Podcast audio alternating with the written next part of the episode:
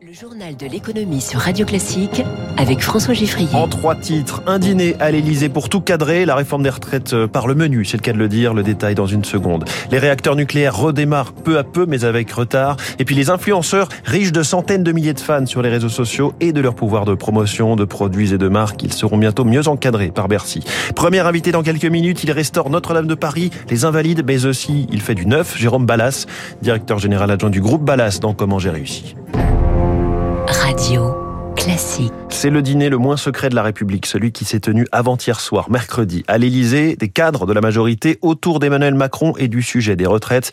Visiblement, ils ont été autorisés à raconter leur soirée puisqu'on trouve des comptes rendus précis dans la moitié de vos quotidiens ce matin jusqu'au contenu des assiettes. Huîtres, bulots, potage et viande, selon le Parisien, et des verres, Bourgogne blanc et Châteauneuf du Pape Rouge. Bonjour Éric Mauban. Bonjour François, bonjour à tous. Bon alors on va rester sobre avec vous et se concentrer sur le fond. Il y a un chiffre à retenir, 65. Voilà, 65 ans, c'est l'âge légal de départ à la retraite voulu par Emmanuel Macron. Il l'a réaffirmé euh, lors du dîner en rappelant qu'il s'agit d'une promesse de campagne. Cette borne d'âge est toutefois négociable pour amadouer les syndicats et les parlementaires. Chaque camp pourrait faire un pas vers l'autre avec un âge légal à 64 ans au lieu de 65, couplé à un allongement de la durée de cotisation. La partie est loin d'être gagnée. Le Parlement va devoir voter la réforme.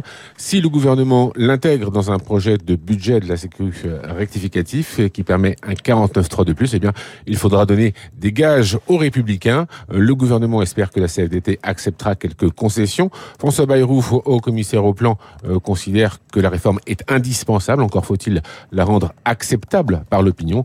Pour cela, eh bien, le gouvernement mise sur euh, les avancées sociales, telles une pension minimum à 1200 euros, la prise en compte de la pénibilité et des carrières longues. Éric Mauban pour Radio Classique, la réforme des retraites. On y revient avec Étienne Lefebvre des Ce sera l'édito Écho à 7h10. Autre sujet de tension cet hiver, celui de la production électrique française. 18 réacteurs nucléaires sur 56 sont toujours à l'arrêt. 8 ont été rallumés depuis un mois.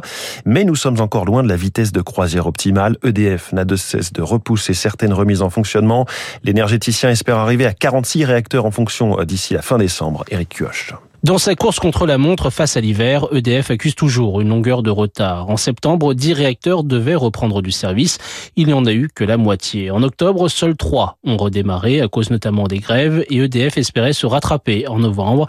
Il n'en a rien été. Sur 12 redémarrages planifiés, 5 seulement ont été effectifs. Conséquence, le calendrier n'a eu de cesse d'être décalé. Certes, nous sommes revenus à des niveaux de production comparables à mars dernier, du mieux donc, mais insuffisant pour écarter totalement le risque de coupure en cas de grand froid, craint de son côté RTE, le gestionnaire du réseau électrique français. EDF devra donc cravacher pour tenir son pari. Il reste encore 8 réacteurs à redémarrer d'ici le 1er janvier et entre d'éventuelles nouvelles anomalies et les fêtes de fin d'année, le calendrier s'annonce plus que serré au vu du rythme de ces derniers mois. Et aujourd'hui même, Bruno Le Maire se rendra à Panly en Normandie avec le tout nouveau patron d'EDF, Luc Raymond, Panly où se trouve une centrale nucléaire et où devraient être construits deux nouveaux réacteurs, la prochaine génération, des EPR.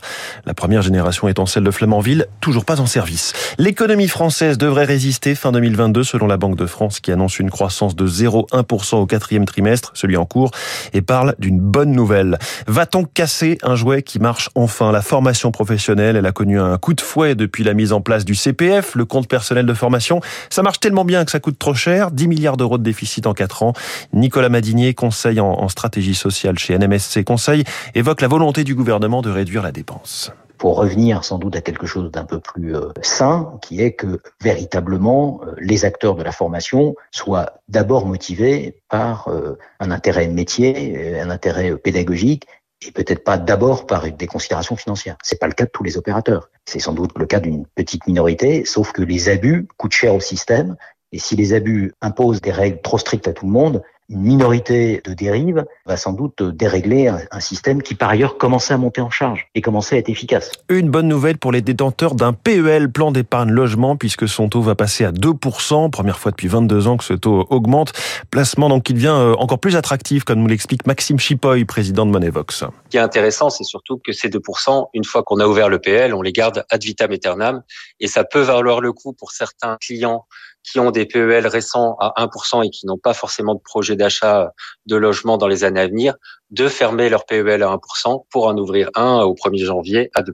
Il est 6h44. Ils ont ce qu'on appelle des communautés de fans et s'en servent pour gagner de l'argent, parfois en faisant la promotion d'un peu n'importe quoi. Je vous promets que je vous dis la vérité, c'est hallucinant. Euh, une City, ils ont, une, euh, ils ont quelque chose qui guérit les, les cellules cancérigeuses. C'est-à-dire que si tu as des cellules cancérigeuses dans ton corps, ce produit-là les tue. Voilà, un produit miracle contre les cellules cancérigeuses. Vous avez bien, bien entendu ce néologisme de Dylan Thierry. Un million et demi d'abonnés, hein, de personnes qui le suivent sur Instagram, par exemple. Alors, euh, Bercy veut mettre un peu d'ordre de ce secteur des influenceurs et le moyen le plus efficace est de frapper au porte-monnaie. C'est ce que dit maître Alexandre Lazareg, avocat spécialiste du numérique. Il y a eu un certain nombre d'influenceurs qui ont été condamnés et les amendes sont tout à fait mineures, quelques milliers d'euros, euh, alors que leur influence, par définition justement, est très importante sur une partie de notre jeunesse et que les dégâts peuvent être très importants lorsqu'ils proposent des produits qui sont tout à fait dangereux ou addictifs, lorsqu'ils encouragent les paris en ligne, lorsqu'ils encouragent les investissements sur des plateformes financières. Une des solutions pourrait être en effet de les responsabiliser et cette responsabilisation passera sans doute par une augmentation des amendes les concernant lorsqu'ils ne respectent pas les règles du droit de la consommation. Un mot des marchés financiers avec un CAC 40 en baisse de 0,20%, c'est 1647 points. Je vous signale aussi que l'euro continue de monter face au dollar. Un euro vaut 1 dollar 0,580. Il est 6h45 dans quelques secondes. Comment j'ai réussi?